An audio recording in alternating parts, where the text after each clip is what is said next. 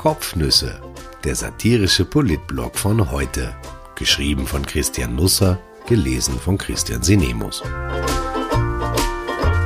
Heute ist der 29. Juni 2020.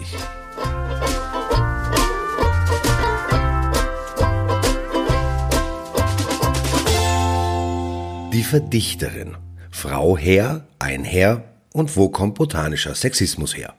Österreich, du Land der Dichter und Dichterinnen, der Verdichter und Verdichterinnen. Grillpatzer, Rilke, Bachmann, Bernhard, Tanner, wir sind ein reich beschenktes Volk.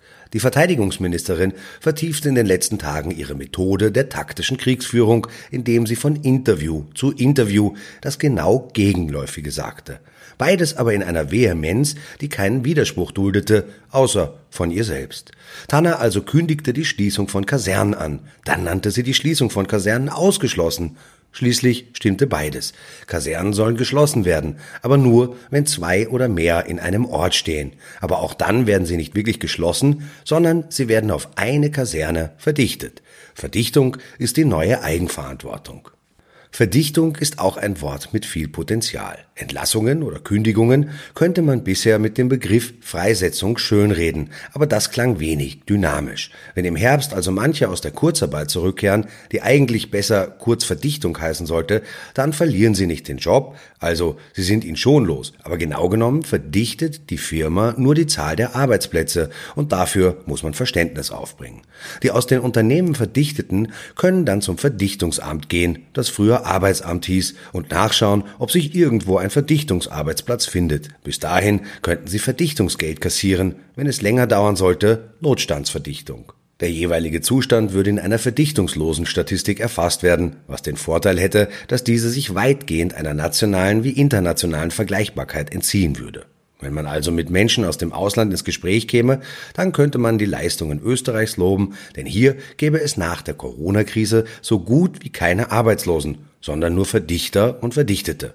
Die Regierung könnte eine Pressekonferenz geben und dabei am Rande erwähnen, dass man zu den Ländern gehöre, die am besten aus der Verdichtung herausgekommen wären. Nur Neuseedichtland hätte es ein bisschen besser geschafft, aber das wäre eine Insel und außerdem weit weg. In Österreich aber befänden sich die Menschen im Übergang von einer Verdichtung bis zur nächsten. Einige besuchen auch Verdichtungskurse, um sich für höhere Verdichtungsaufgaben zu qualifizieren. Die Opposition sah Tanner in den letzten Tagen im Fernsehen, hörte Tanner im Radio zu und las Gespräche mit Tanner in Zeitungen und sah zunehmend den Wald vor lauter Bäumen nicht.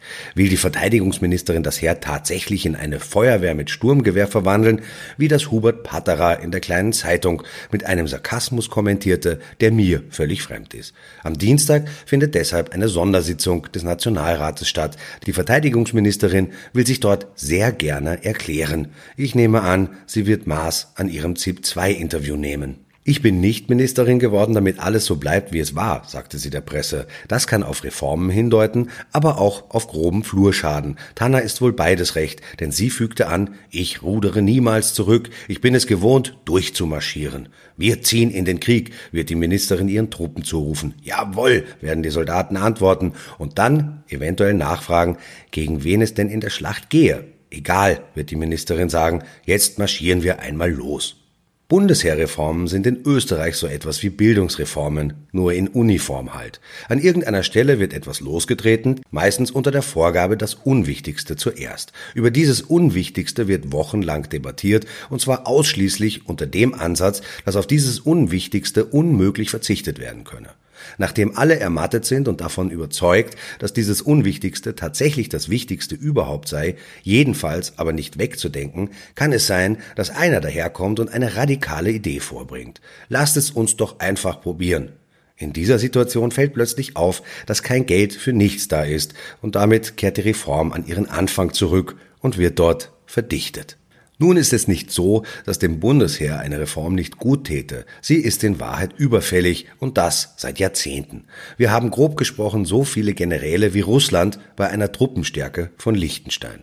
Unser Fluggerät kann bei schlechtem Wetter oder bei Finsternis nicht starten, weil sich ein schlauer Verteidigungsminister in die Medien sparen wollte. Demnächst ist das Graffelwerk oder Graffelwerk, wie man in Wien sagt, aber ohnehin untauglich. Die Kasernen schimmeln vor sich hin, viele Fahrzeuge schaffen nicht einmal mehr den Pickertest.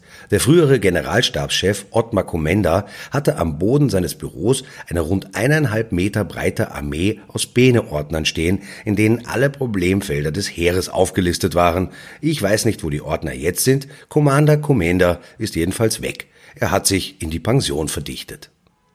Vor einigen Tagen war ich in der Wiener Innenstadt spazieren. Die Autos standen da noch sehr selbstbewusst herum. Einige lehnten sehr lässig an den Gehsteigkanten, wie früher die Gigolos in den Urlaubsorten im Süden. Andere protzten wie Bodybuilder unter Testosteron und fuhren durch die Straßen, knallten mit ihren Auspuffen und ihre Motoren machten Geräusche wie Düsenjets. Sie wussten alle nicht, dass ihnen die Grünen und die Bezirkstürkisen bald das Zumpferl abschneiden werden. In einer engen Gasse ging Paul Chaim Eisenberg an mir vorbei. Ein paar Meter danach wurde er von einem Bettler angesprochen. Er fingerte eine Münze aus seiner Tasche und ging ohne Tamtam -Tam weiter.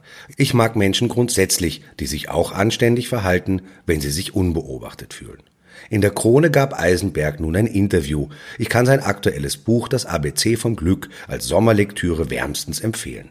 Schließlich ist immer gut, etwas über das Glück zu erfahren, vor allem von Menschen mit potenziell guten Kontakten nach ganz oben. Eisenberg wurde vergangene Woche 70. Ich schreibe absichtlich nicht alt, denn er hat einen sehr jugendlichen Witz, was angesichts von sechs Kindern und 30 Enkelkindern folgerichtig erscheint, aber gleichzeitig auch wieder genau deshalb nicht. Von seiner Frau, einer Amerikanerin, hat er sich getrennt oder sie sich von ihm. Er lebt in Wien, sie in Jerusalem. Aber es gibt zwischen den beiden noch ein starkes Band. Herr Oberrabbiner, wir müssen jetzt ein persönliches Thema ansprechen, sagte Conny Bischofsberger, die Eisenberg beharrlich Bischofs Tochter nennt. Ihre Scheidung. Müssen wir nicht, antwortet Eisenberg. Ich streiche es sowieso raus. Er ließ alles, wie es war. Später spricht er Bischofsberger oder Bischofs Tochter auf die Mobilbox. Achtung, hier spricht die Polizei. Wenn das Interview ohne mein Okay erscheint, dann wanderst du in den Knast. Man sollte Sebastian Kurz nicht auf dumme Gedanken bringen. Ich nehme an, Heinz-Christian Strache krümmte sich am Wochenende in seinem Mietanwesen in Klosterneuburg vor Lachen. Sebastian Kurz strich sich dreimal mehr durch die Haare und Gernot Blümel machte zur Feier des Tages ein Mineralwasser mit Kohlensäure auf. Der Ibiza-Ausschuss war darauf ausgelegt, die Machenschaften von Türkis Blau offenzulegen, und der bisher einzige Rücktritt war eine Verfahrensrichterin, die daran schuld gewesen sein soll, dass irgendwas irgendjemanden auf den Orsch geht, notfalls sogar sie. Stefanie Crispa hatte am Donnerstag im U-Ausschuss ihrem Unmut über die Zeugenaussagen Luft gemacht, obwohl der Begriff Luft machen in dem Zusammenhang eventuell als obszön empfunden werden könnte. Jedenfalls ging der Neos-Abgeordneten irgendwas am Orsch. Sie will damit aber nicht Verfahrensrichterin Ilse Huber gemeint haben. Ich bedauere, dass diese Äußerung an die Öffentlichkeit kam, sagt sie nun in einem Heute-Interview. Ich habe dieses Wort als Privatperson verwendet, keine Person damit gemeint und daher auch niemanden persönlich beleidigt. Ich stelle mir die Unterscheidung schwierig vor, wann jemand nun im Urausschuss dienstlich zu tun hat oder eine Privatperson ist. Vielleicht müsste der oder die neue Verfahrensrichterin jeweils fragen, sitzen Sie hier jetzt als Vertreterin Ihrer Partei oder vertreten Sie sich nur die Füße? Crispa jedenfalls rettet sich in ein Zitat von Opernball Lady Lotte Tobisch. Eine Dame, die nicht Arsch sagen kann, ist keine Dame. Ich denke, damit kann das Thema getrost als beendet betrachtet werden. Man muss dazu sagen, dass die Verfahrensrichterin von Anfang an eine Fehlbesetzung war und ich hoffe, dass nun jemand ausgewählt wird, der die Sprache der Abgeordneten spricht. Für den Mittwoch sind Peter Siedlow, umstrittener ehemaliger Finanzvorstand der Casino AG Kasak, Hubert Fuchs, blauer Finanzstaatssekretär und Bernhard Krumpel, ehemals Leiter der Kommunikation der Novomatic geladen. Vielleicht läuft die Sitzung dann so. Verfahrensrichter, so, es Nudeldrucker, auf geht's! Und keine depperten Fragen bitte. Der Brandy hat sich als erster gemeldet. Helmut Brandstetter, also Herr Fuchs, Sie gelten als zentrale Figur bei den Postenbesetzungen bei den Casinos. Was kann denn der Herr Silo, was andere nicht können? Verfahrensrichter, mit Verlaub, das ist ein Arschfrage. Brandstetter, wie meinen? Die Frage ist Arsch. Warum? Sie ist für das Thema relevant. Das Thema ist auch Arsch. Erlauben Sie einmal, Sie wissen offenbar nicht, mit wem Sie es hier zu tun haben. Ich habe mich sogar schon dem Kanzler in den Weg gestellt. Boah, Arsch. Also Herr Staatssekretär, wann Arsch? Man sollte sich das mit den TV-Übertragungen vielleicht noch einmal überlegen. Am Wochenende machte das Gesundheitsministerium von Rudolf Anschober die Sitzungen seiner Taskforce Corona öffentlich. Brachte also zumindest ein bisschen Licht ins Dunkel.